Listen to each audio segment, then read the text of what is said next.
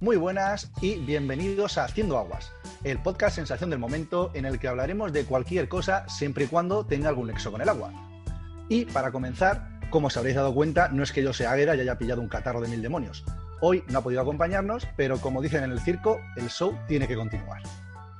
Sin más dilaciones, os quiero presentar a la Mother of European Projects, ya que nadie iguala poniéndole nombres, así que ojito con ella, porque puedes buscarte un mote que te marque de por vida. Desde Barcelona, Marina Arnaldos. Hola, ¿qué tal? Como no, también contamos con la presencia del defensor de la jarra, el terror de las botellas. Cuenta la leyenda incluso que es el padre de la taza chip de la Bella y la Bestia. Desde Málaga, Luis Martínez. Hola, ¿qué tal? Y finalmente, aquí estoy yo, que me caí de cabeza en la marmita de Panoramis cuando era pequeño, pero estaba vacía. Desde Alicante, soy Alex García para los amigos o Alejandro para Marina, como sabréis los que ya nos habéis escuchado, y esto es Haciendo Aguas. Hoy tenemos un programa muy especial donde no vamos a tratar ningún tema técnico, sino que vamos a contar historias. Oh. Oh, hoy toca historia, exactamente. Y Bueno, eso también me gusta.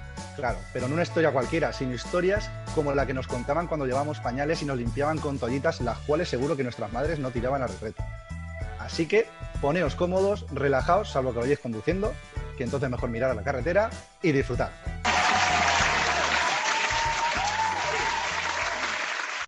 Qué maravilla, me siento como una diva. Vamos a ver, yo voy a comenzar con una historia eh, relacionada con el agua que es de mi tierra. Y mi tierra es Murcia. Sí, señores, yo soy de Murcia. Y es mi querida tierra. Y os voy a contar eh, una historia, además, relacionada con el Mar Menor. Que el que más y el que menos, últimamente, cosas del Mar Menor, pues ha escuchado. Lamentablemente, no de las mejores noticias. Eh, y como sabéis, para gran tristeza a los murcianos, pues hay bastantes problemas ahora mismo con, con la conservación de lo que, para lo que no os lo sabéis, pues es una laguna marina que tiene un punto de apertura con el, con el mar Mediterráneo y los murcianos siempre hemos llamado al mar menor el mar menor y al mar Mediterráneo el mar mayor, ¿no? En un ejercicio de mirarnos el ombligo, porque si el nuestro se llama mar menor, el otro tiene que ser el mar mayor. Eso de llamarle Mediterráneo otra cosa, eso lo dijeron los romanos. Entonces, bueno, deciros que el mar menor, que es el, el el, territorio de mar de Murcia, ¿no? Si Murcia es un imperio, pues lo que son las islas del Mar Menor son los territorios de ultramar, pues tiene entre sus aguas cinco islas volcánicas, ¿vale? Una es la Perdiguera, donde muchos murcianos nos hemos tomado muchos arroces los domingos, otra es la Redonda, otra es Ciervo, Sujeto y finalmente la Mayor, que se la conoce como Isla del Barón, ¿vale? Pero ¿por qué se le llama la Isla del Barón a esta isla? Pues vamos a ver a lo largo de la historia se han hecho muchos usos de estas islas del Mar Menor. Y uno de ellos, en el caso de la isla del Barón, ha sido el de prisión. ¿Vale? Y es el de prisión porque allí fue donde, ahí es donde fue confinado don Julio Falcó Dada, que también es conocido como el Barón de Benifayó. Entonces, este varón, pues lo lanzaron ahí a, a la isla del Barón, pues tras haber haberse batido en duelo y haber matado a don Diego de Castañeda, que era, la verdad, un, hombre, un noble de la época.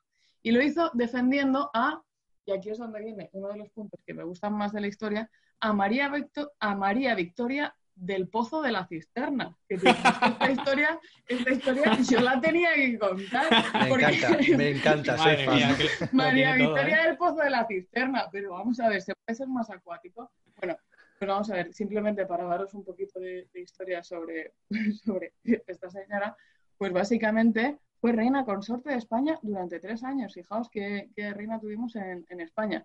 Estaba casado con el, pri- casada con el príncipe Amadeo de Saboya y, eh, bueno, básicamente su marido ocupó el trono que, la- que le había ofrecido el general Juan Prim antes de que fuera asesinado.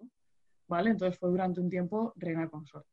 Bueno, pues básicamente este señor eh, que, estaba defendiendo a María Victoria de- del Pozo de la Cisterna, pues eh, fue encarcelado en, la isla del Barón. Y vosotros diréis, ostras, qué mal, ¿no? Eh, que te lleven a una isla, que te encierren. Bueno, pues os voy a decir una cosa. Yo no sé cómo estáis llevando vosotros el confinamiento, pero el, el varón lo llevó fenomenal.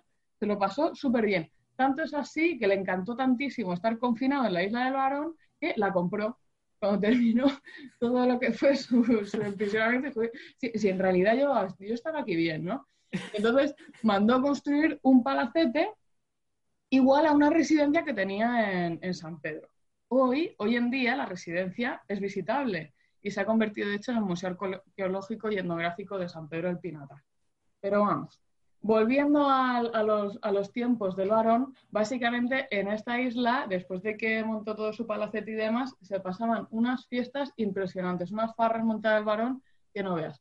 Pues en una de estas eh, resulta que algo pasó, ¿vale? Es la, es la, digamos, la leyenda que ha trascendido el varón es que en una de estas fiestas el varón conoce a una princesa rusa, ¿vale? Y queda totalmente extasiado con la belleza de, de, esta princesa rusa. Y os lo podéis imaginar, ¿no? Una princesa rusa metida en una isla de Murcia, ¿no? Totalmente blanca, pálida, con los ojos azules, y nosotros los murcianos. Y entonces todo el mundo diciendo, pero esta quién es, ¿no? O sea, ¿por qué te tú hablar con él, no, no, que tú? Bueno, pues así. Total, que el varón quedó, bueno, prendado totalmente la familia de, de, la susodicha princesa rusa, la verdad es que estaba totalmente sin blanca, no tenían, no tenían recursos. Entonces, de manera muy encantada, cedieron a su hija, como hacían en esos tiempos, al varón, ¿no? A cambio de una generosa dote y, y se casaron la, princesa rusa y el, y el, varón. ¿Qué fue lo que pasó?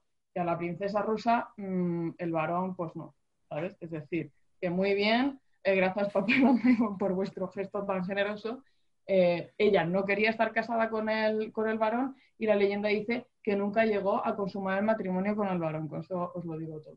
Entonces, ¿qué era lo que hacía la, princesa? Pues se bajaba todas las noches desnuda, esto es una cosa que dice la leyenda, no lo digo yo, entonces bajaba a bañarse a, la costa de la, isla del varón y entonces pues todos los pescadores tal iban locos, ¿no? Detrás de ella, ¿no? Se le veía como en la luz de luna porque probablemente era una princesa muy pálida y tal y se le veía, ¿no? Y, y, entonces llegó un momento en que el, el, varón se puso tan, tan, tan mal que cogió y asesinó a la princesa. Si para mí no, pues ya sabéis, ¿no? Cómo van las cosas. Y entonces, lo que se dice es que el espíritu de la princesa ha quedado atrapado en la isla del varón. Y que de hecho, eh, por las noches ha habido mucha gente paseándose por el paseo marítimo de, de, del Mar Menor que ha visto a la princesa vagando y yéndose a, a bañarse desnuda, me imagino que, que, como fantasma no tienes otro, otra, otra, posibilidad, a, a, la, a, la, costa del y se le ha incluso oído ¿no? entre, entre las olas el, el, lamento de haber sido asesinada por el barco. Pobrecito. Pues bueno, esto es la historia. ¿Qué os ha parecido? Madre muy, mía, muy chula. qué historión. Esto es el final alternativo de Frozen, ¿no? Sí, total. Pero yo sé que lo que más os ha gustado es lo de María Victoria del Pozo de la Pista. Por supuesto, total, yo total. Cuando, cuando, has dejado de hablar de, de eso, yo digo, eh, dicho, esta historia no va por donde a mí me interesa. Empezado... Interesas rusas desnudas. yo, yo pensaba, yo, yo, mientras leía esta historia, ¿no? Para contarosla y tal, yo pensaba, madre mía, con la cuarentena que pasó este señor ahí, más a gusto que nadie, en, eh, abro comillas, cierro comillas, la cárcel, ¿sabes? Que digo, ya me gustaría estar por ahí, ¿sabes? Rollo yendo por la isla del Barón, que además es muy Sí, sí, yo creo que hay diferencia con Alcatraz. Yo me imaginaba Alcatraz al principio de la cárcel y parece ser que... Alca Alcatraz versión murciana. Más bien la isla de los famosos. Ya sabemos que este verano, las vacaciones, nos tenemos que ir allí. ¿Y de verdad son volcánicas la isla? Pues sí, pues sí, no sé. Sí, hay volcanes. ¿En Murcia Yo, también tenéis volcanes? Ojo, que en Murcia tenemos de todo. Te lo he dicho que, te lo he dicho, lo he empezado así. Murcia es un imperio. ¿Sabes? Murcia es un imperio o por lo menos lo vale. Luego ya si lo es o no, ¿Por pero qué, hacerlo... ¿Por qué no quiere? Vaya, Murcia porque oh, no quiere. Murcia estamos ahí. Vuelta al cantonismo. Muy bien, pues continuamos. Nos ha puesto el nivel muy alto, la verdad, pero bueno, vamos a intentar más o menos mantenerlo. Eh, voy a continuar yo y os voy a contar una historia de Alicante, ya que es donde vivo, y es la cara del moro de Alicante por si acaso, que hubiera gente que no conoce la ciudad, resulta que el castillo de Santa Bárbara es el emblema por excelencia. Una fortaleza que está a 167 metros de altura a apenas 200 metros de la costa, vamos, a tiro piedra. Y resulta que este castillo fue bautizado en eh, 1247 cuando las tropas de Alfonso de Castilla tomaron el antiguo baluarte musulmán, porque efectivamente en Alicante hubo musulmanes antes también. Y aquí es donde voy a comenzar mi historia. Resulta que corría el año no sé cuántos, porque no me acuerdo cuál era, y resulta que Ali y Cántara vivían en una pequeña ciudad en la costa mediterránea, hoy conocida como Alicante. Un segundo, ¿has dicho Cántara? Sí, se llamaba Cántara, fíjate, la princesa... Esto, estos son, señales. No lo hemos preparado, ¿eh? Esto ha salido así. Ha salido así, ¿qué le vamos a hacer? Pues bueno, al final, como era un pueblo prácticamente, pues no era difícil que se conocieran. Y claro, resulta que Ali pues estaba prácticamente enamorado de esta chica, pero bueno, tampoco era algo raro, ¿no? Era muy, muy guapa. O como dicen en mi pueblo, era más maja que las pesetas. Total, que como respondía perfectamente al ideal de belleza, pues eso, todos estaban detrás de ella. Y además, según iba creciendo Cántara, más pretendientes aparecían frente a su puerta. Era rollo Yasmín eh, para los que les guste el rollo Disney, para entendernos. Total, que el caudillo observaba siempre a los jóvenes detenidamente, esperando a ver si aparecía alguno que le gustara. Además que lo quería fuerte, apuesto, rico, el tío lo pedía todo. Y nada, pasaba, los dientes, ¿no? Que tuviera los dientes blancos, todo, efectivamente. Bien. afeitado, todo, exactamente. Total, que al final pasaban los años y que no aparecía nada. Así que, ¿qué hizo aquí el caudillo? Dijo, pues nada, vamos a montar un guateque, montamos una fiesta y a ver si así consigo encontrar algo. ¿Qué pasa? Que tuvo éxito y no encontró uno, sino que encontró dos. Que resulta que eh, encima habían estado toda la noche tirándole ficha a la princesa. Así que dijimos, bueno, esto está claro. Total, que como los dos parecían buenos chicos y no querían enemistarse con ninguno el caudillo, dijo, pues vamos a hacer una decisión salomónica. No iban a hacer un trío, por si alguno lo estaba pensando. Eh, al final les propuso a ambos realizar algo así como lo de las Olimpiadas de Hércules, pero el estilo árabe y entonces le dijo que ambos debían traer lo más valioso para la ciudad. Y nada, y el primero que terminara con su trabajo, pues se casaría con la princesa. Total, que como buen maomeato que era el señor califa, sabía que la elección ya estaba hecha por Alá. Así que dijo, bueno, hace vosotros tirar para adelante y a ver qué pasa. Eh, bueno, los dos chicos, uno era Ali, el otro resulta que se llamaba Almanzor, que era el otro enamorado, y ambos se pusieron manos a la obra. Eh, cada uno tomó su camino. Almanzor decidió irse a la India en busca de especias, de telas, vamos, todo para, todo para Alicante, que resulta que de eso, pues por aquel entonces no había. Mientras que Ali, más astuto, se quería quedar cerca de su amada y decidió hacer un trabajo que le permitiera estar con ella. Así que le propuso al califa construir una acequia, qué casualidad, que trajera el agua desde Tibi hasta la ciudad. Total, que el tío, como no era tonto, durante el día construía la acequia y a la noche le cantaba poesía y canciones, rollo Cali y el Dandy, a, a Cántara para que se enamorara. y así pasó. Poesía, poesía, poesía. todo poesía, vamos. Total, que al final ambos se enamoraron y pues pasaba lo que tenía que pasar, que no lo diremos por si hay algún menor escuchándonos. Total, que al final llegó el día en el que se vio a lo lejos los barcos de Almanzor que estaban llegando, llegaban por el horizonte. Y Ali aún no había terminado su acequia. Como se pasaba las tardes y noches tonteando con la princesa, pues no le daba tiempo a terminar. Total, que así que el tío se puso a excavar como si no hubiera mañana, pero cuando estaba a punto de conectar la acequia con la fuente principal de la ciudad, Almanzor ya estaba desembarcando en el puerto. Y claro, el califa, que era un hombre de palabra, le dio la mano a Cántara. Y aquí es donde empezaba ya todo el drama. Ali, lógicamente, como estaba desesperado, se tiró por un barranco, produciendo todo drama. Qué drama, por Dios, qué drama. Sí, sí, sí. Pues se tiró por un barranco. Y claro, por, la depresión que pilló. Y casualmente en el barranco por el que se tiró se construyó luego un pantano que es el pantano de Tibi. Ironías del destino, ¿verdad? Pero ahí no termina el drama, porque Cántara se lo pensó muy poquito y dijo, hostia, yo sin mi amado, yo paso de casarme con este tío y siguió los mismos pasos que él se tiró al mar desde el risco de San Julián, que desde entonces vino a llamarse el Salto de la Reina Mora, que está en el castillo de Santa Bárbara. Y entonces lo que cuenta la leyenda es que también Almanzor pues, se suicidó. O sea, aquí al final todos muertos, como... Madre santa. Todo, un drama, ¿no? Y lo que sí que se sabe es que el califa murió de tristeza y que sorprendentemente su cara apareció grabada en el monte Benacantil, debajo del castillo, dando lugar a lo que hoy se conoce como la cara del moro. También Ah, de ahí viene, ¿eh? Ah, de ahí viene. Mira. Cuenta la leyenda que, impresionados por la desgracia, decidió dar a la capital el nombre de los dos amantes, Ali Cántara, que al final acabó en Alicante. Y de ahí también el nombre de la ciudad. Aunque hay por algunas versiones que dicen que viene de la denominación islámica de Al-Lakant, pero vamos, que yo me quedo con la versión de la leyenda que es más bonita y encima trata sobre el agua. Sí, sí, sí, sí. Y al final terminaron con un montón de especias y agua para la ciudad, así que le salió redondo. Sí, sí, sí, vamos. El, califa no sé por qué murió de tristeza, si, si lo ganó todo. Como dice Joaquín Sabina en una de sus canciones, no perdí una hija, sino que gané un cuarto de baño. Exactamente, hay que ser positivo. a mí, a mí me, llama un poco la, la, diferencia entre las dos leyendas que son un poco, ¿no? De, y, y, como en Murcia, o sea, en Alicante, como todo el mundo, ¿no? Se acaba despeñando y tal. Y en Murcia esto es como, oye, mira, me la quito en medio, ¿sabes? Hasta luego. Romanticismo nada. Que sea pragmático. Totalmente. Pues nada, Luis, te cedemos la palabra para, ver, para que nos demuestres algo. Cuéntanos. Se me acaba, de caer el, el, auricular.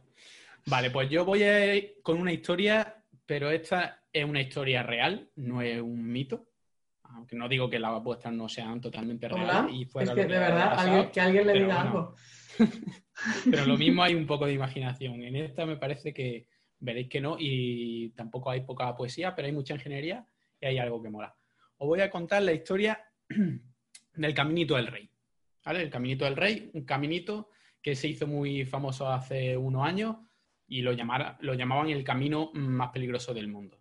Y os voy a contar mm, cómo surgió, por qué se le dio ese nombre, por qué se, se nombra como el camino más peligroso del mundo, aunque ahora lo han restaurado y es una atracción turística.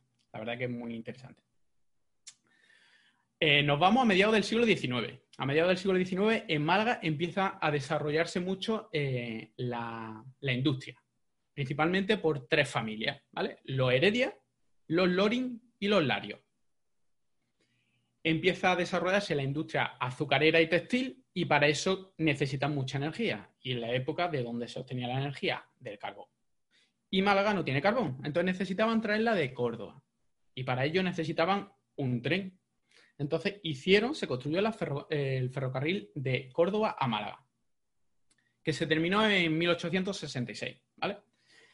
Eh, el, ferrocarril eh, va hacia por, una, por un altiplano y luego empieza a bajar hacia la ciudad de Málaga para ir al río Guadalhorce. Y allí encuentran un paraje que no se sabía que existía o lo sabían pocas personas. Habría allí algún, algunos ganaderos, algún, alguien que se dedica a la, agricultura que lo conocería, que el, el gaitanejo, ¿vale? Gaitanejo es... Perdón. Gaitanejo es un desfiladero, ¿vale? De paredes verticales de casi 200 metros. Y al hacer el tren se dieron cuenta de que el río Guadalhorce en ese punto caía, caía muchos metros y dijeron, la familia Loring, que es una familia que venía de Boston, dijo, oye, ¿por qué no hacemos aquí un salto hidroeléctrico? ¿Vale? Y generamos energía. Y entonces se fundó la Compañía Hidroeléctrica del Chorro, ¿vale? En 1903, que para que os hagáis una idea, es la segunda hidroeléctrica de España, nada más. ¿eh?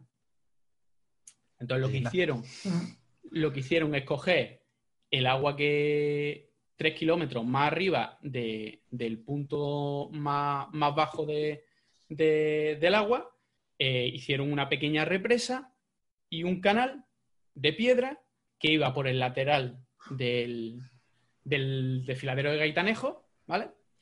Claro, eh, lo que hacía es mantener la altura, el canal prácticamente tenía muy poca pendiente y al final del todo dejaban caer el agua por una tubería y generaban electricidad, ¿vale? Un salto hidroeléctrico más o menos normal, pero claro, con el problema de que eh, es un desfiladero de piedra que al principio pues no tiene altura ninguna pero al final del todo está a 100 metros sobre, sobre, sobre el nivel del río.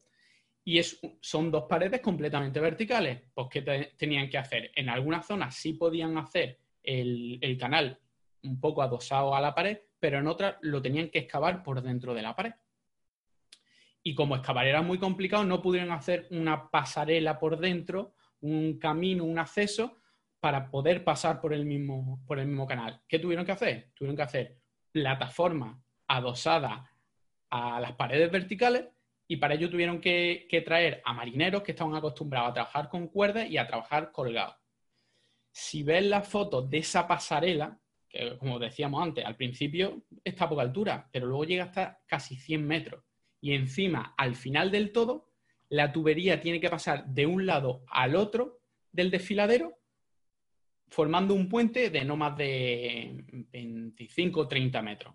Es decir, es, bastante impresionante. Yo creo que esto daría para un documental de megaconstrucciones, ¿eh? Sí, sí, sí. Además, la, zona es alucinante. Esto solo es el principio de, lo, que van de lo que van haciendo. Si veis la fotografía, eh, dos personas de cara no se pueden cruzar. Estaban hechos con viguetas de acero y luego con tablones puestos encima y una pequeña barandilla de, cuerda. Es decir, daba, daba miedo. Pero claro, había un problema. Eh, estamos hablando de un río Mediterráneo. Llegaba el verano, no había agua, pues no generaban electricidad. Y encima, en 1907 hubo unas inundaciones.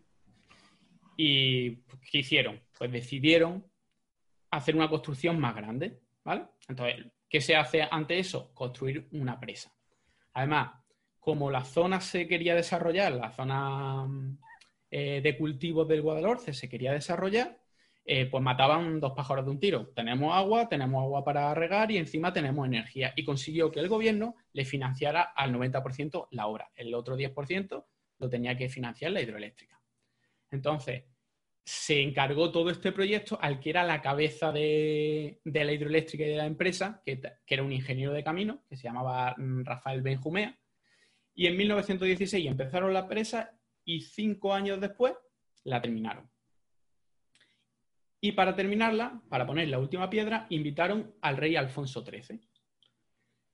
A todo esto, que Rafael Benjumea había eh, reformado ese camino y lo había eh, lo había adecuado mucho, mucho mejor, había utilizado vigas de acero de tren y con un, suelo de hormigón y también una barandilla de hormigón.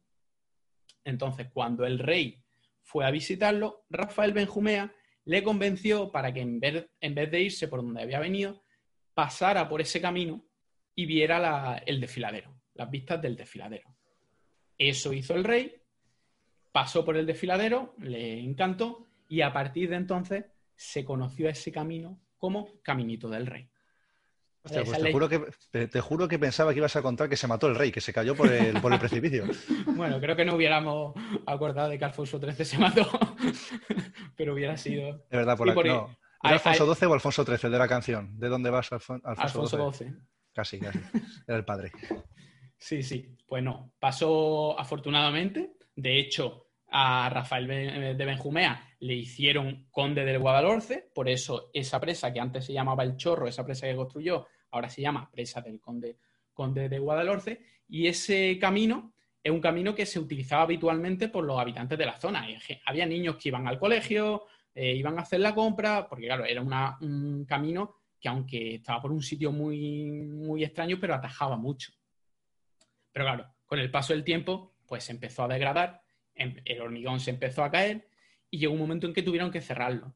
Y si la gente que no está oyendo busca Caminito del Rey antiguo, se ven unas imágenes alucinantes de un camino, eh, bueno, un camino, eh, unas plataformas de, hormigón con agujeros, de gente pasando por una viga de metal a dos metros de la pared y 100 metros por debajo el, río, eh, alucinante y claro, no se dejaba pasar, de hecho estaba prohibido, de hecho han muerto, han muerto hay gente porque bueno, ya, ya los que iban allí eran escaladores y demás. Sí, porque lo que es el Camino Nuevo lo abrieron hace poco, hace algunos años. Había un proyecto hace muchos años de, reformar el camino de alguna manera y ahora lo, que han hecho es un camino con pasarelas de madera, muy moderno, muy seguro. De hecho, yo fui eh, el día en el que se inauguraba para, el público, tuve, tuve la suerte. Y a mí incluso me decepcionó un poquitín la falta de sensación de un poco de, vértigo. Es decir, es tan seguro, está tan bien hecho que como que no da. Da más, da más cosas. Mirar hacia arriba, pues claro, aunque sea en el punto más alto, todavía tiene mucha pared hacia arriba. Como que da, como que da más impresión eso, pero las pistas son alucinantes. El Vértigo al revés, ¿no? Exactamente. Como cuando mira un, un rascacielos, pues más, daba más miedo así para arriba que para abajo. Y, ha sido un, completo éxito. De hecho, tienes que reservar. Al principio era gratis, ahora vale poquito dinero. Pero estamos hablando de que a lo mejor tienes que reservar con tres meses de antelación. Si no, no consigue, no consigue entrada para, el Caminito del Rey. Pero lo, recomiendo mucho. Pero claro, hay que, hay que verlo con tiempo. No es una cosa que se pueda decir, oye, vamos este fin de semana a ver el Caminito. Eh, no, no se puede. Y preparación física, ¿no? Eso de decir, llevo tres meses parado. No, no, no. La verdad es que no, no necesita absolutamente nada. Hay un par de, hay un par de escaloncitos, un par de tramos de escalera y ya está. La verdad que cualquiera, cualquiera puede ir. Gente que tiene un poco de vértigo, hombre, si no es enfermizo, si no tiene vértigo al, al subirte a la acera, mm, puedes ir perfectamente por el, por el, camino. Oye, el vértigo es una condición, ¿vale? Sí, sí. O sea, es una cosa real. No lo digo porque yo tengo mucho vértigo y. ¡Ah, Hombre. Ah, pero, pero yo te digo que, en condiciones normales no, te, daría vértigo. Realmente. En alguna zona un poquito hay como un mirador de estos que sobresale de la pasarela y la han puesto el suelo de estas de cristal que ahí a lo mismo a, lo mejor no te atreves a, no te a pasar, pero en general no, no da ninguna sensación y es súper recomendable. Y bueno, y la zona está llena porque está llena de cosas, pues hicieron eh, la presa, pero luego hicieron dos presas más, hay abajo otra nueva central hidroeléctrica, hay una central reversible, hay seis presas en, muy pocos kilómetros cuadrados y es impresionante la, la zona. Yo recomiendo mucho que vayáis. Genial. Pues mira que tengo bastantes amigos que han ido allí, nunca se me había... Bueno, sí me lo he planteado, pero dices, está muy lejos Málaga. Pero bueno, se puede intentar, este verano. al final Málaga está conectada con ADE, tienen buen aeropuerto, o sea, Málaga al final, ¿no? Tiene una feria muy interesante también. Una feria. la, segunda, la segunda mejor de España. ¿Después de la de Alicante? No, no, Alicante está bien, pero no, no, yo me quedo con la feria de Albacete. Ah, la de Albacete. Fama tiene. Ostras fíjate. Pues muy bien, pues continuamos con la segunda ronda y volvemos a empezar con Marina, ¿no? Venga, vamos a ello. Pues yo os traigo otra historia de Murcia. bueno, ya he contado que la razón por la que cuento historias de Murcia, ¿no? Yo creo que poco a poco ya, eh, bueno, los murcianos somos bastante famosos últimamente porque el, el mundo today ha hecho mucho por nosotros, ¿no? Porque la gente sepa quiénes somos. Pero bueno, a ver si, ¿no? Poco a poco, oye, el Mar Menor, ya sabemos. Y ahora os voy a contar un poquito sobre las tradiciones o las leyendas que existen en, la huerta de Murcia, ¿no? Que si hay otra cosa que es famosa de Murcia, es la huerta.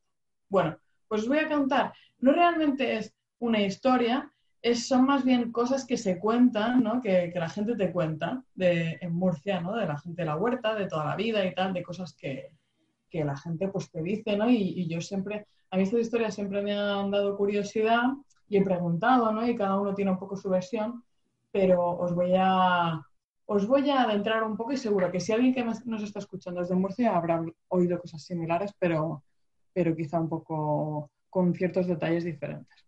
Bueno, pues hace mucho, mucho tiempo, en los años de A, como decía Alejandro, ¿qué, decías? hace muchos años, ¿cómo Hace mucho. hace mucho. como dicen los, ingleses, once upon a time. Once upon a time, sí.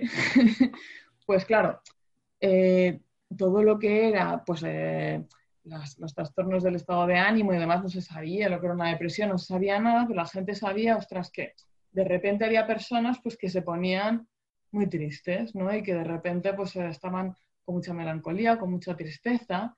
Y entonces lo que la gente decía era que esta persona tenía el aliacán, ¿vale? Pues tiene el aliacán. A mí eso en mi pueblo le dicen tener pesa hombre. Bueno, pues mm, sí, pero es que era una cosa muy específica, el aliacán. Que era esta, esta tristeza como de, de deflación del ánimo, sabes que no te puedes levantar, que estás muy triste y tal y cual. Y luego había otra cosa que era cuando una persona se encontraba muy mal y le empezaban a pasar cosas, eh, generalmente sin tener fiebre, es como estás como enfermo, pero tienes como mucho malestar, mucha gente decía que esa persona tenía el mal de ojo, ¿vale? Entonces, eh, para estas supuestas enfermedades que pasaban, pues había eh, remedios, remedios que os voy a contar un poco que, que tienen bastante que ver con el agua ¿vale? Y que la gente, pues, eh, os voy a decir, ¿eh? Es cierto que esto es de hace tiempo, pero también es cierto que mucha gente hoy en día también te dirá que no sé quién puede curarte el mal de ojo, que no sé quién tiene la liacán y cosas así. O sea, que son cosas que todavía siguen, siguen su, cierta, su cierto recorrido. No, no, yo tengo una vecina que se dedica a esto, que se dedica a quitar el mal de ojo. Y... El mal de ojo es más típico. Sí, el mal de ojo. De hecho, yo, yo he estado con algunas amigas un momento y me han dicho, esa persona me acaba de echar mal de ojo. Y quiero decir, pero ¿qué dices? O sea. A mí de momento no, pero mi vecina de decir, voy a ponerte un chakra, voy a ponerte la, piedra en la luna para que se te cargue y no sé qué, eso sí. Mi vecina sí, que. Sí, sí. De hecho, el mal de ojo, como sabéis, es una tradición de muchísimas culturas. Todo esto de los ojos y tal, que, te pones cosas como para que las. Porque el, mal de ojo eh, se transmite, por eso se llama mal de ojo, se transmite porque alguien te mira mal alguien te mira eh, deseándote el mal. Y entonces hace, eh, esa energía negativa que esa persona te lanza se convierte en, que te pones malo. ¿vale? esto es un poco la creencia popular.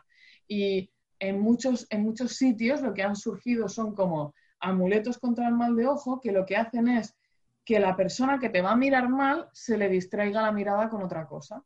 Y entonces te pones como cosas muy vistosas. En el caso de Murcia, por ejemplo, ponían eh, un, cordel rojo en, los, o una campanilla o algo en los carricochos de los niños para que la gente no les echara el mal de ojo.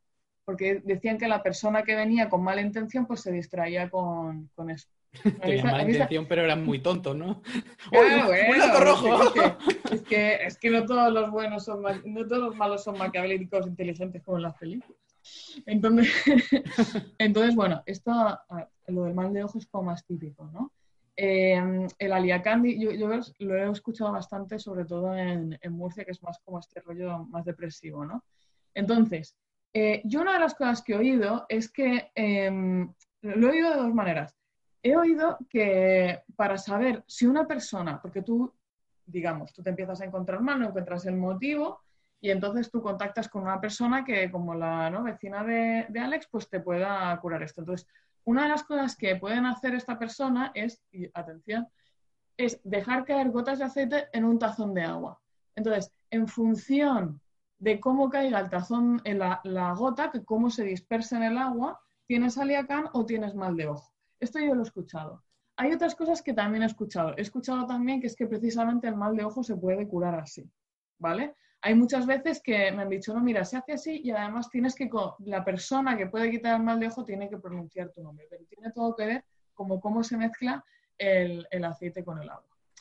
Vale, esto es, esto, yo digo, madre mía, como, como, como método de diagnosis, eh, cómo se mezcla el aceite en el agua no deja de ser particular. Pero bueno, a mí lo que más me gusta es el caso del aliacán. El aliacán es un poco diferente al mal de ojo. El aliacán no se tiene que producir porque una persona te desee el mal. No tiene por qué ser eh, con mala intención. A mí lo que me han contado es que el aliacán se genera cuando hay alguien que te puede incluso admirar muchísimo. Es cuando alguien quiere algo tuyo de manera muy, muy fuerte. Envidia. Eh, sí, pero puede ser incluso admiración. Es como si alguien deseara mucho lo tuyo. Envidia de la buena, como. Puede ser, claro, envidia de la buena. Puede ser en buen sentido, puede ser en mal sentido. Pero el aliacán lo que hace es que esa persona está como robándote la, fuerza, te está robando la energía porque desea tanto lo que tú tienes de una manera positiva o negativa que te deja totalmente drenado. O sea, te, te quita la vida, básicamente. Entonces, ¿cómo decían en Murcia que se curaba el aliacán? Pues mirar, contra el aliacán, ver el agua pasar. Es decir, lo que decían a la gente es, te tienes que ir a, la orilla del Segura y ver el agua del Segura pasar.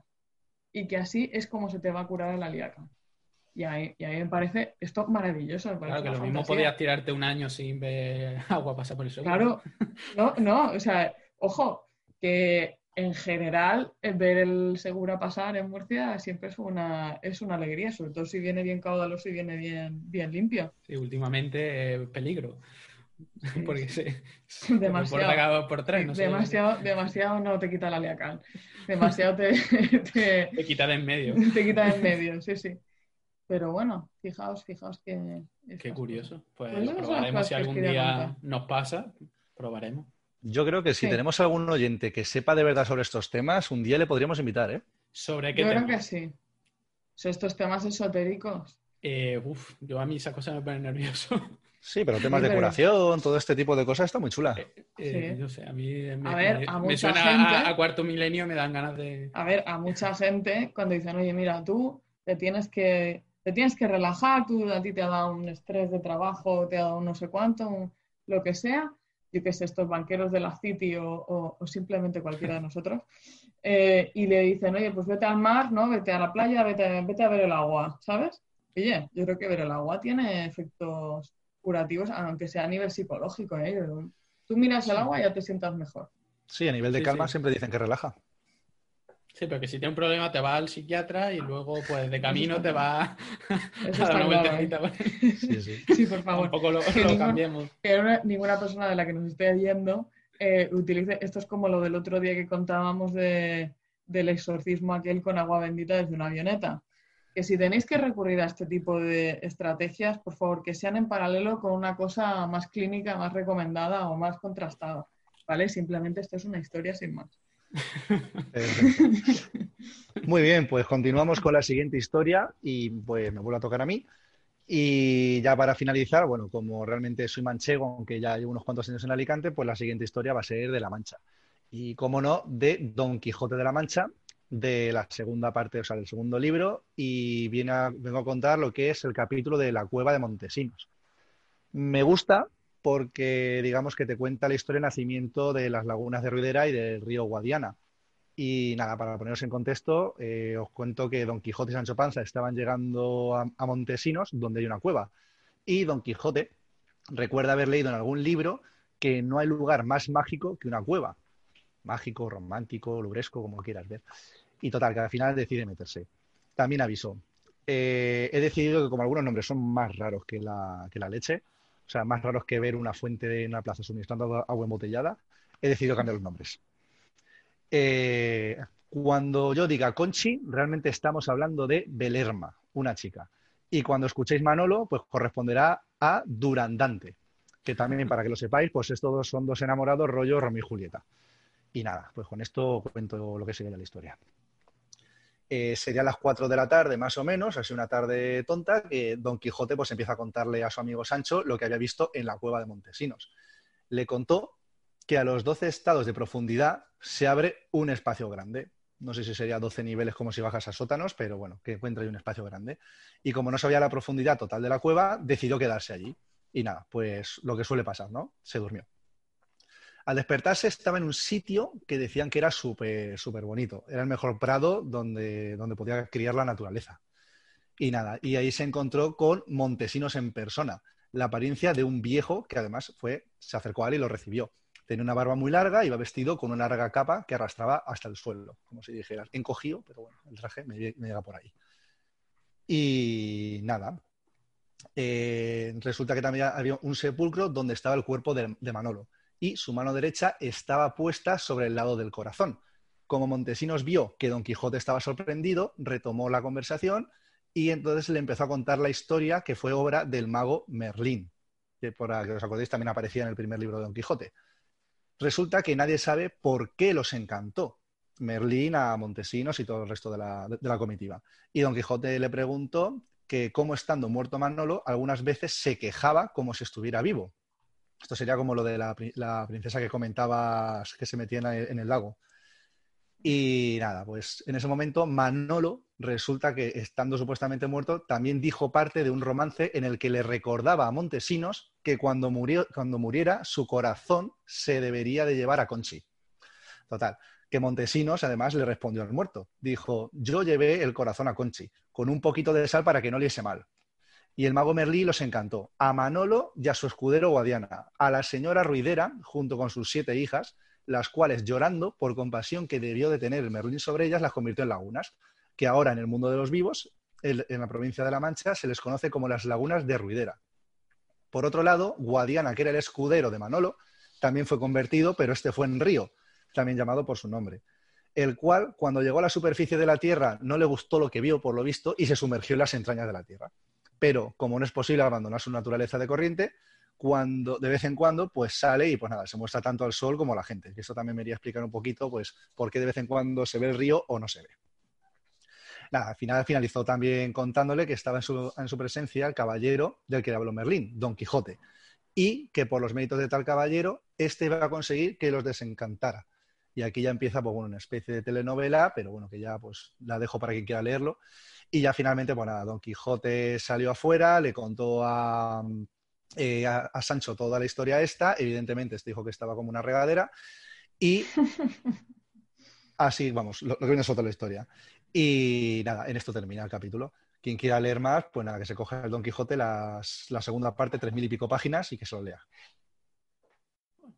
Interesante. Qué bonito. No, me- Sí, no sí. lo había escuchado yo, esa historia. No, pero la de la Laguna de Rivera es que me gustó cuando la leí en su día con, con 15 años, creo que fue, que nos obligaron a leer el libro. Yo no me he leído el Quijote. Yo la Pues- primera parte, ¿te lo has leído? Es muy gracioso. Sí, sí, sí, o sea, tiene capitulazos. Súper gracioso. Vamos, Es una o sea, cosa, pero de desternillarte, o sea, de, de morirte de risa. ¿Quién diría que el Quijote era tan gracioso? Sí, sí, te cuenta historias, Ah, el vamos. Quijote, tal. Que parece que es como un libro, ¿no? Y no lo digo, ¿eh? Como sí, que la, historia. sí que la narrativa se puede hacer un poco pesada porque es un castellano ahí, mm, pero bueno, hay, eh, hay adaptaciones que están muy, muy bien, sin quitarle lo que es la esencia y lo que dices tú, Sí. súper graciosas. A mí me han encantado. Claro, la segunda parte ya se hace más dura porque es más triste. ¿Sabes? Ya está Don Quijote peor y ya es cuando Sancho está... Pero la primera parte, macho, el primer libro es, es risas, risas buenas. Totalmente. Y nada, leer. Pues sí, sí, te lo Es que recomendamos. es lo que dice, echa un poco para atrás muchas veces cuando te empiezas a leer una página y luego eh, las aclaraciones y lo que significan las palabras ocupan más que la página. Entonces Efectivamente. va, va un poco más, más lentito. Eso me recuerda cuando me intenté leer eh, el primer libro de Juego de Tronos en inglés, cuando estaba en Irlanda. Y recuerdo comprarme el libro, me fui al Starbucks, me senté allí tranquilamente, me cogí el libro, abrí la primera página, me puse el móvil al lado con el diccionario. Después de media hora llevaba media página, cerré el libro y lo dejé y me fui. Y dije, ya está, hasta aquí. Allí, ¿no? Claro. De cada dos palabras entendía una, con suerte. Sí, sí. no, eh, para eso está muy bien eh, los libros electrónicos Sí, sí. sí, iba a seleccionas la palabra y muchos de ellos tienen ya la opción de- del diccionario y te la traduce y van más, van más rápido. Pero claro, si tienes que hacerlo un- pues una o dos veces en una página va bien. Cuando lo tienes que hacer más, Claro. pues es que mm, Ahora te sí, tiene que esto- gustar mucho el libro. vaya. Esto estamos hablando del 2012, 2013, cuando empezaban los smartphones. Por aquel entonces no, No, claro, no podíamos fiar. No, que es muy complicado. A mí me pasa y me pasa con las series, por ejemplo. Hay series que son muy fáciles de seguir y hay otras series que te empiezan a meter términos técnicos y términos eh, slang y demás y imposible. Uf. Imposible. A mi marido que ahora por la mañana le, nos ponemos unos vídeos para hacer deporte y son todos de unas de unas chicas hay trainers que están en Los Ángeles y claro, yo entiendo más o menos lo que van diciendo, pero no pilla casi nada. Y es como van sin subtítulos ni nada. Esto de como hemos como internet nos ha abierto, ¿sabes? Y ahora tenemos contenido de todo tipo. A veces, ostras, si manejas más el inglés tal, pero si no es un es un peligro. Sí, sí. Pues sí, pues sí, la verdad es que sí. Muy bien, y nada, vamos a por la última historia. Luis, cuéntanos. Bueno, vamos a por una Bueno, Luis, un Acaba poco- bien, ¿eh? Que este, este pedazo de capítulo lo tenemos que acabar por todo lo alto. Bueno, bueno, eh, no voy a participar yo solo en esta sección porque en esta sección también participéis vosotros. Ah, Porque esto bien. es Uy, una susto. sección Nos encanta eso. de historia eh, barra concurso, ¿vale? Así que tenéis que estar atentos. Ay, Dios. Ah. Yo os, os explico, ¿vale? Yo voy a ir contando la historia, ¿vale? Y dentro de la historia va a haber algún- algunos tipos de, de referencia a libros, a películas y demás. Entonces, en ese momento yo haré esto, una sirena y será pregunta. Y os haré una pregunta, ¿vale? Tenéis que esperar a que termine la pregunta y el primero que levante la mano, que yo vea Ah. que levante la mano, ¿vale? Eh, tiene derecho a contestarlo. Si acierta, punto. Si no acierta, rebote. Esto me recuerda apuntando- a Furor, ¿no? Esto es el juego de Furor. Exactamente. Ay, Dios. ¿Se puede utilizar el ordenador? Eh, no- bueno, sí, se puede utilizar el ordenador, pero hay otra persona. Además, no, no es una pregunta de en qué año, no es una pregunta de conocimiento, es una pregunta que os la Ah, sabéis rápido. Además, yo creo que sí la vais a saber rápido. Tenéis que ser más rápido que. Y no quiero protestar. El que yo diga que ha levantado la mano, ha levantado la mano primero. ¿eh? Pero ¿y si, ¿y si estás mirando hacia donde no tienes que mirar? Pues cuando mire, pues entonces el primero que vea. Eso es así. Veo los Madre dos. eh, yo soy juez y parte. lo- En tiempos del bar que me estés haciendo esto. Exactamente. Bueno, todo esto queda grabado, así que eh, si hay que, eh, si necesitamos moviola, moviola. ¿Vale? Pues vamos a empezar. Mi historia empieza hace 3.000 años, ¿vale? Concretamente en el 950 a.C., con Salomón, ¿vale? Salomón era eh, un mítico rey eh, eh, israelita. ¿Pescado? eh. ¿Ves? Ya me lo sé todo. Espérate que tengo aquí. Mira, ahora. Mira, ¿ves? Ahora, entre esas cosas me, me avisa y yo estoy al quite. Esto me sería muy útil en mi vida. Para tu cumple te lo regalamos, tranquila. Bueno, pues se supone, dice la, la tradición, la mitología, todo esto, hay muchos escritos, ¿vale? Bueno, antes de nada, antes de empezar, todo lo que cuento, ¿vale? Está basado, porque hay mucha mitología, mucha historia, está basado en un libro, El Enigma de la Mesa de Salomón, de Juan el Lava Galán. He sacado la historia de este libro. Este es un escritor eh, porque mi historia va de Jaén, aunque empiece en Mesopotamia hace 3.000 años. Y este escritor eh, realmente es un escritor y historiador que ha estudiado sobre muchas cosas y se ha centrado, eh, entre otras muchas cosas, en Jaén, obviamente, que es su tierra. ¿vale? Pues estamos en el 950 a.C. Salomón, un rey que se suponía que era muy rico y muy sabio, construye la famosísima, hay en múltiples escritos, Mesa de Salomón. Se suponía que era una mesa y también era un espejo. Era como un espejo que tenía patas, ¿vale? Que funcionaba también como mesa. Eh, Súper rica, con un montón de piedras preciosas y metales preciosos, en los que se supone que Salomón escribió la sabiduría del pueblo, porque era un rey muy, muy sabio, y entre esta sabiduría el nombre real de Dios que no se podía nombrar. Y aquí viene la primera pregunta. Yo, Tengo yo, yo. que terminar la... Tiene que terminar, pedazo de Así que tramposo, si mano- no manos la al- pregunta todavía. Manos al escritorio. ¿eh? Pero qué horror. Manos Por al escritorio. denuncio. Y cuando diga ya, podéis levantar las manos, ¿vale? Antes, no. ¿Vale? Venga, vale. ¿En qué libro aparece un personaje que no debe ser nombrado? Ya. Yo. Vale, sí, sí. Ale, ¿por qué Marina ha puesto cara de el búho de Harry? Exactamente. Oye, Yo, que Harry Potter. ¿Pero qué tipo de pregunta es esa? Harry Potter, hombre. ¿Qué esperaba? Yo pensaba que ibas a preguntar que Ah. cómo se llamaba el dios en aquel entonces. El dios tenía el nombre por ahí, pero, pero como no sé pronunciar, he dicho, no me lo voy a apuntar, vaya a ser que lo pronuncie. Se supone que solo se puede pronunciar el nombre de Dios para realizar el acto de la creación. Ah, Se- pues bueno. signifique lo que signifique ese. Bueno, Hola. seguimos. ¿A qué te refieres Seguimos. con eso? Entonces, Vamos a ver, punto, un segundo. A ver, Vamos a ver. Entonces, eh, has hecho una pregunta y era, de- era Harry Potter, obvio. el yo me Harry quedo- Potter, Yo me, exactamente. Yo me he quedado como la lechuza, ¿sabes? Exactamente. Con los ojos, con los ojos Los ojos de lechuza. Vámonos 400 años antes.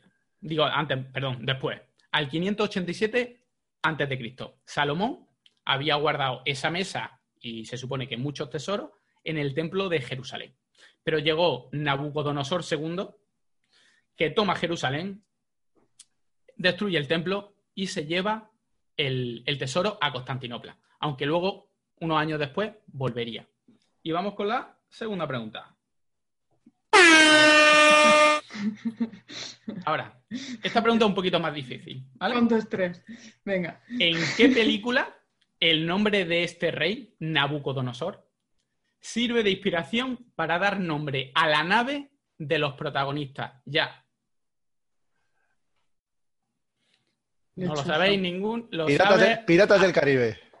no. Uy, Rebote Ese. para Marina. Para la nave. Em, para la nave.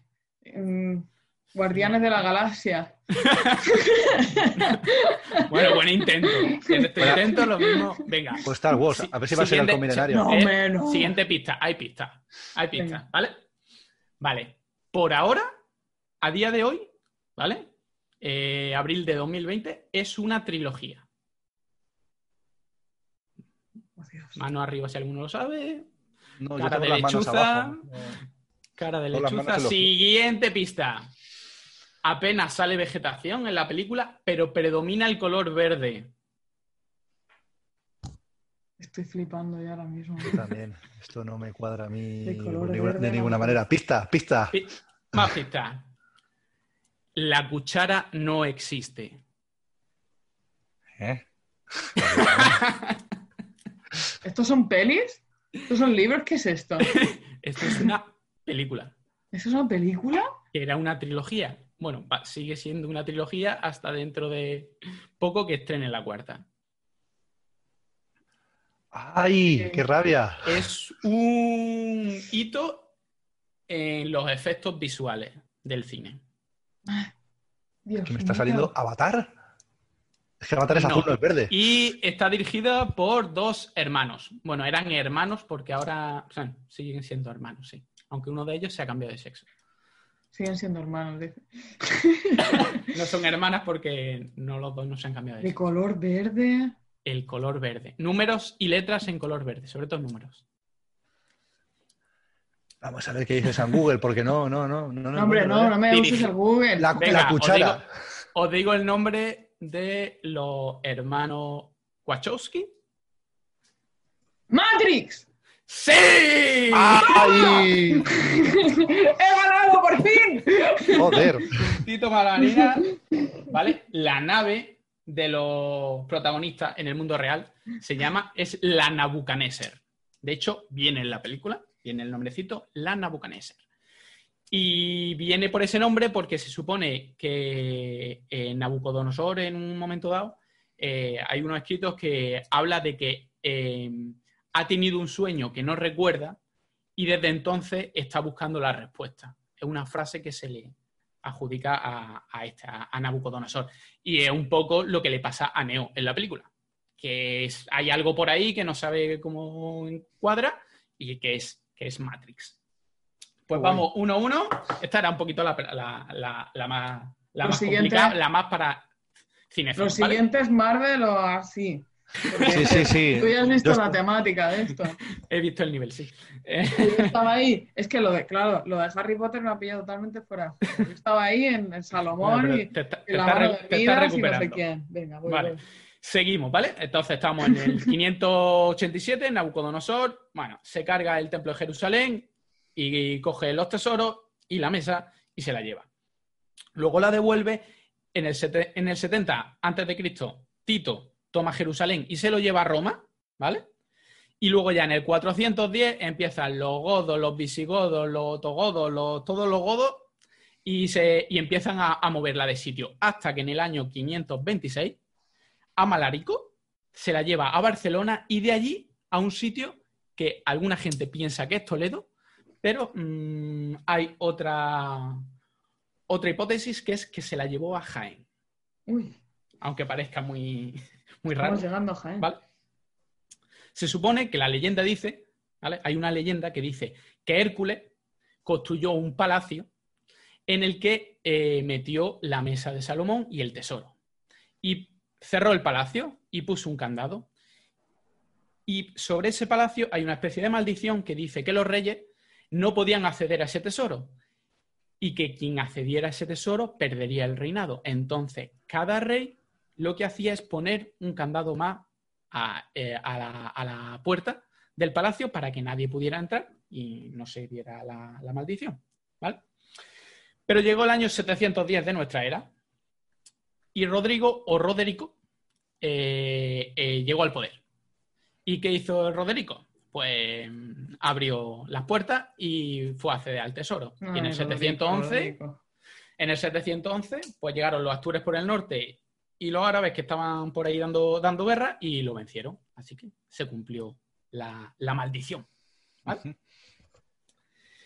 Eh, los dos caudillos árabes de esa época eran Tariq y Musa y descubrieron el tesoro y la mesa de Salomón, ¿vale? Que no sabía, no se sabe dónde estaba. No hay, no hay indicios de exactamente dónde podía estar ese palacio y esa mesa, ¿vale? De hecho, eh, bueno, mm, Musa eh, se quedó custodiándola y mandó arrancar una de las patas, ¿vale? Y eh, reponerla con los mismos materiales preciosos que se había hecho. Y diréis, ¿y esto por qué? No tiene mucho sentido. Si yo quito oro, pues bueno, pongo una, falsifica, una falsificación.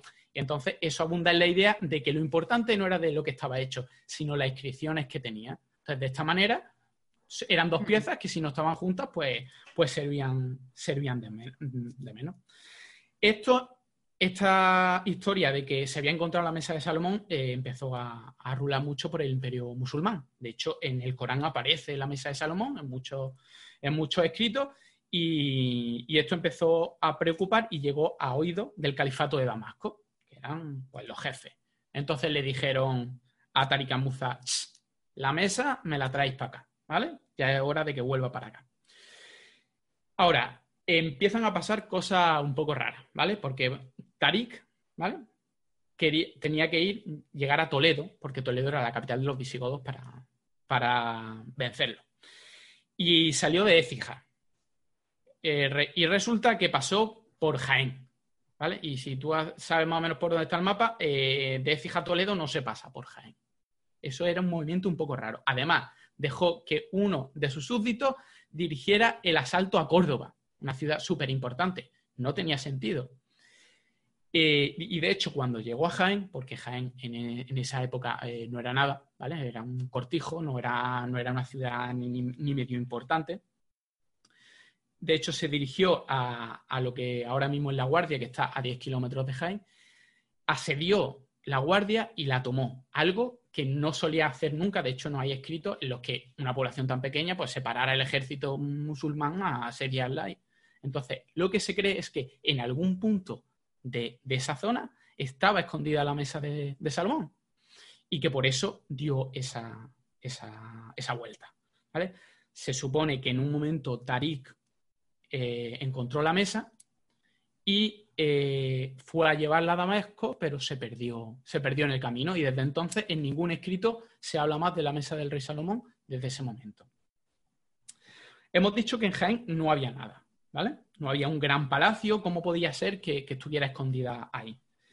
Bueno, en la historia también se habla de que a lo mejor no era un palacio, a lo mejor era un, una cueva, una cueva, ¿vale? De hecho... La, la cueva de Montesinos. De hecho, se supone que, ese palacio o esa cueva la creó Hércules. Y claro, yo me imagino más Hércules pues pegándole un viaje a una piedra y montando una cueva que no haciendo un palacio de lujo, la verdad. Y de hecho, en la ciudad también, en el pueblo cercano de Martos, también hay mucha relación con Hércules.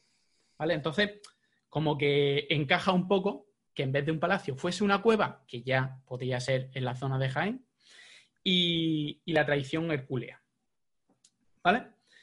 Eh, también aparece en la mitología muchas veces que tesoros, incluso el tesoro de Salomón, muchas veces estaban custodiados eh, por grandes reptiles, por serpientes, por cosas así, que se entiende un poco que era para atemorizar a, los posibles ladrones. Pero eso está escrito mucho. Entonces, con todas estas eh, variables, se forma lo que es la, mm, la leyenda más famosa de Jaén, que todo el mundo en Jaén, si no conoce, debería conocer.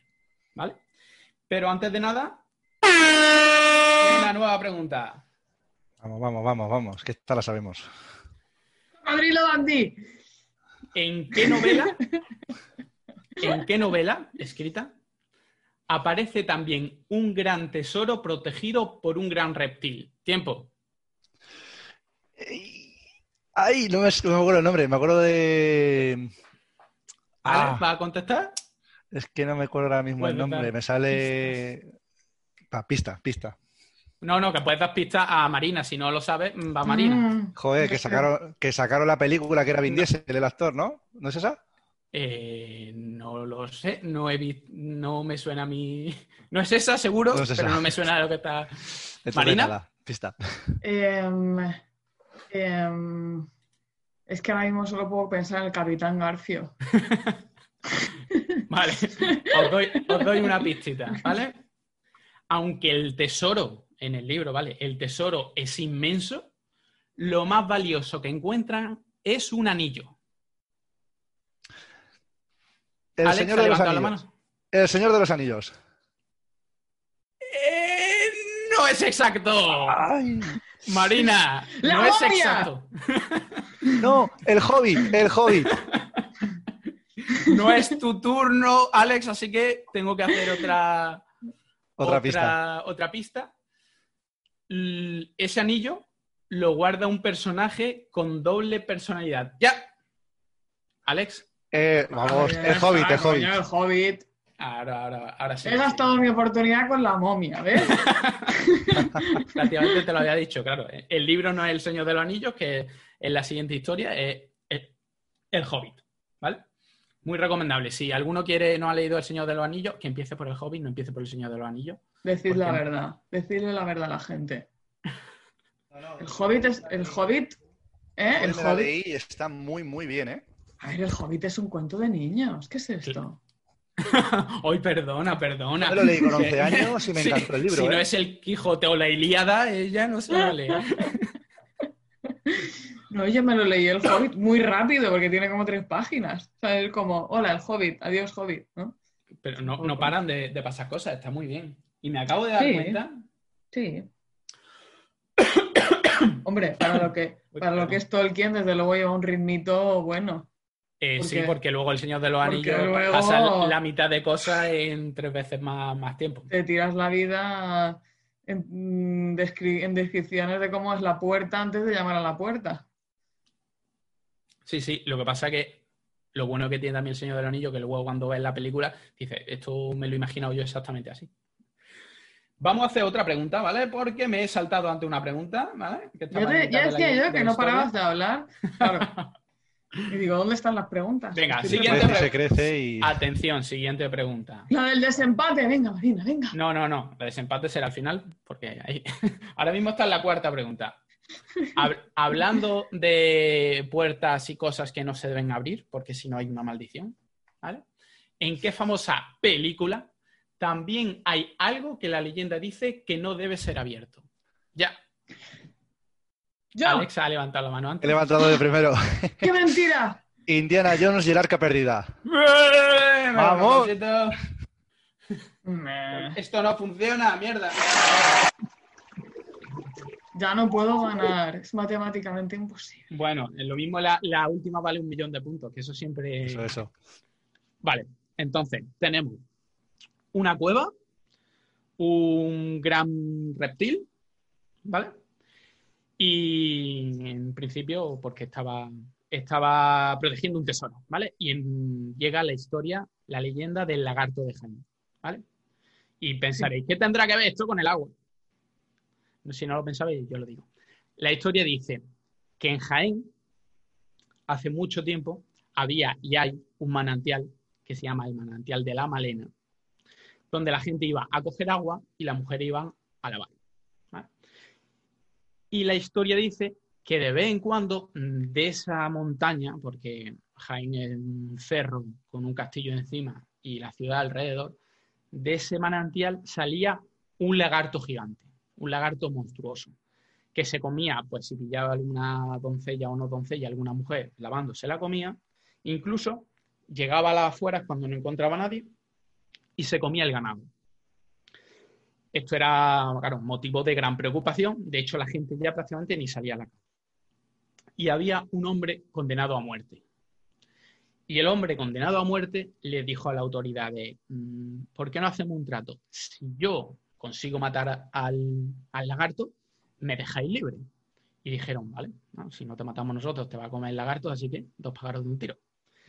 Entonces lo que pidió fueron unos cuantos panes, que algunos dicen que los rellenó de pólvora y otros que no, y una, una piel de cordero y un caballo. Entonces lo que se hizo es cogió en un zurrón, puso eh, los, eh, los panes y cogió la piel de cordero y esperó a que el lagarto saliera. Entonces cuando el lagarto salió, empezó, azuzó al caballo y empezó a lanzarle panes al lagarto. Y el lagarto iba, pues, siguiendo los panes y comiéndoselo. Hasta que llegó enfrente de, la iglesia de San Ildefonso y tenía preparado la piel de cordero mm, que estaba envolviendo a un montón de yesca seca. Prendió la yesca, lanzó la piel de cordero y el lagarto se la tragó de un bocado ansioso y reventó y explotó. Y desde entonces, muchas veces, cuando alguien come mucho, le dice, nene, no comas tanto que va a explotar como el lagarto de la Magdalena. Y esa es la, historia mitológica. De hecho, hay una fuente con la figura de un lagarto y el manantial de la Malena, en el barrio de la Magdalena, que es el barrio donde se fundó Jaime, eh, sigue existiendo. Y eh, última pregunta, la que vale un millón de puntos para que Marina pueda. Venga. Vale. dos puntos, venga, vale, no, dos, no, tres, tres puntos. No, ya que nos ponemos un millón de puntos, ya está. Venga, va, un millón de puntos. Venga. Atención, ¿a qué otro famoso monstruo de película le sentó también muy mal algo que comió? Ya. Pinocho. levanta la... ¿Pinocho? monstruo de película, Pinocho. Otro monstruo de película, dices, ¿no? Sí. ¡Godzilla! Eh, Godzilla comió algo. lo has rebuscado mucho, ¿eh? Lo has rebuscado no mucho. No lo sé, no lo sé, pero, pero yo creo que el, monstruo este que habléis vosotros era Godzilla. ah, vale. Dice que el monstruo de lagarto de era Godzilla. Era Godzilla, sí. Ah, vale, vale, vale. Ah, es un pues- monstruo de película y no tiene por qué ser un lagarto, claro. Claro, tiene que ser. Venga, siguiente, siguiente pista. Una frase muy famosa que se dice en la película. Necesitará otro barco más grande. Ya. Ahí, me he perdido. ¿Es la película La Arca de Noé?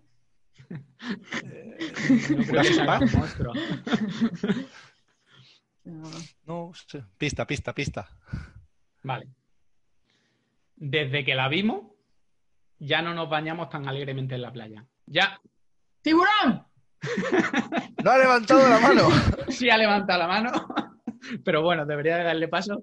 Exactamente, tiburón, ¿cómo muere tiburón? Una pues muerte. Se come una bomba, ¿verdad? Come una bomba, ¿no? Una muerte terrible. Buah, no me acuerdo. Sí, sí se, se, come un yogur caducado, todo el mundo lo sabe. Le tira, le tira una bomba de. una bomba, una bombona de, de la de oxígeno de la de hacer submarinismo.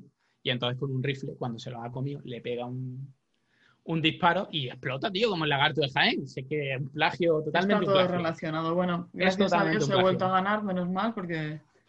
ha ganado claramente, lo siento, Alex, pero te ha pegado un millón uno a tres. Claro. No se puede, no se puede ganar siempre. Claro. A no ser. Ah, exacto. exacto. Siempre, siento, siento. Jo, pues qué chula, oye, me ha molado, me ha molado la historia. Me encanta la historia. Una de las cosas que pensaba era, esto de hacer una mesa con un espejo es una cosa que a mí me vendría muy bien. Porque, ¿sabes? Cuando traes gente a casa pero no te ha dado tiempo para comprar mucha comida, la pones en la mesa con el espejo y parece que hay más. ¿Sabes? Y, también te podrías ver los mocos, pero no, no sé, no termino de verlo. Eso luego hay que limpiarlo, ¿eh? Que eso no...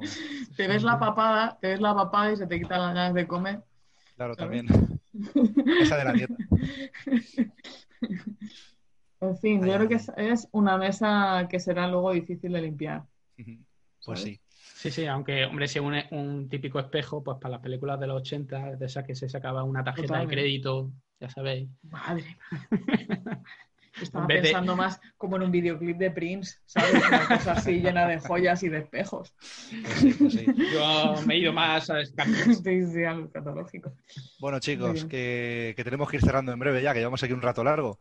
¿Qué, ¿Cuál sería la historia que más os ha gustado? Vamos a votar. ¿Puedo votar las mías? No, no, no. No vale votar Tienes que votar a otra persona y decir la razón. Y decir, la razón, joder. Sí. Eh, a mí, a mí me ha molado la, la de Frozen. La princesa rusa desnuda, lo sabía. Lo sabía que tenía mucho que ganar con esto. Y no, no hace falta decir por qué, Lo peor es que yo también, yo también iba a votar a la princesa Frozen. La princesa Frozen. La el, tío, Frozen. el tío que lo encierra en una isla y luego la compra, ¿no? Porque la compra y se dedica a montar fiesta. Pues a mí la que más me ha gustado ha sido la del cocodrilo Jaén. Me ha tenido totalmente en vilo, me ha encantado todo. Este rollo de las mesas y las inscripciones y, y la mesa dando vuelta por todos sitios, que si le quito una pata, que si le pongo otra. Y, y todo eso, además de las vueltas que da eh, la mesa, que esto, vamos, ni el Fulfillment Center de, de IKEA te puede mover una mesa tan rápido por tantos sitios, ¿sabes? Pues, oye, fenomenal. Y luego todo el tema de los reptiles, yo mirado, vamos a mirar qué relación hay con esto y Peter Pan y el cocodrilo y todo eso, porque yo tengo, yo creo que tiene que haber algo, algo ahí. Sí, sí. Yo, yo Oye, pues también puede he, ser, he- puede he ser. dicho, he dicho que el, en el, Señor- bueno, el Señor de los Anillos, en el Hobbit, he dicho que es un reptil. Mm, Yo no sé si técnicamente un dragón es un reptil. Podría ser. Ya, sí lo es. Sí, ¿no? sí es, sí es. Sí es, Yo creo que sí sí. es. Hombre, sé. repta y vuela, también es verdad. Claro. Pues sí, pues sí. Hombre, es un cocodrilo, es, ¿no? Es un cocodrilo con alas, ¿o qué? O un- no, una, ¿no? Un lagarto. ¿Qué es un dragón? Es un Bueno, dragón. El dragón occidental, porque el oriental es una serpiente con. Ah, es verdad, es verdad. Sí, sí. Es como más realista, ¿no? A lo mejor tienen. Bueno, Muy estamos bien. yendo, Muy bien. nos estamos yendo. Pues nada, vamos a ir cerrando. Yo creo que podemos decir que habrán disfrutado nuestros oyentes de esta Water Stories y que han aprendido algo, ¿eh? Yo al menos no conocía nada sobre que había islas en Murcia así conocidas, ni que ni de dónde venía el, nombre del Caminito del Rey. Yo al menos no tenía ni idea. No sé si vosotros también habéis aprendido algo. Sí, sí, sí. Lo que pasa es que a mí se me olvidan las cosas. ¿Cómo se llamaba lo de cuando te da mucha tristeza y tienes que ir a ver el segura? Ali- Aliacán. Aliacán. Aliacán. Aliacán. Aliacán. Es como Alacrán, pero Aliacán. A mí me ha gustado lo, del- lo de la historia del nombre Alicante. Pero no lo has votado. Ya, pero es que ten en cuenta que lo del, lo del concurso Ya, ya. Es me que, había comprado totalmente. Claro, vale. es que el juego nos ha, Es que tenía nos ha bocina, encandilado. Haber Me venido con la bocina. Tomo nota. Yo he venido con un cachorro, pero nada. Ya, En eso, fin. eso. Bueno, chicos, recordad que podéis seguirnos por nuestras redes de Twitter, Marina Arnaldos O, Hidrología Sostenible y Al16GM y escucharnos a través de iVoox, iTunes o Spotify, como vosotros queráis. Y con esto yo creo que ya solamente nos queda decir buenas noches, Cuenca, Buenas noches, Cuenca. y hasta el próximo capítulo.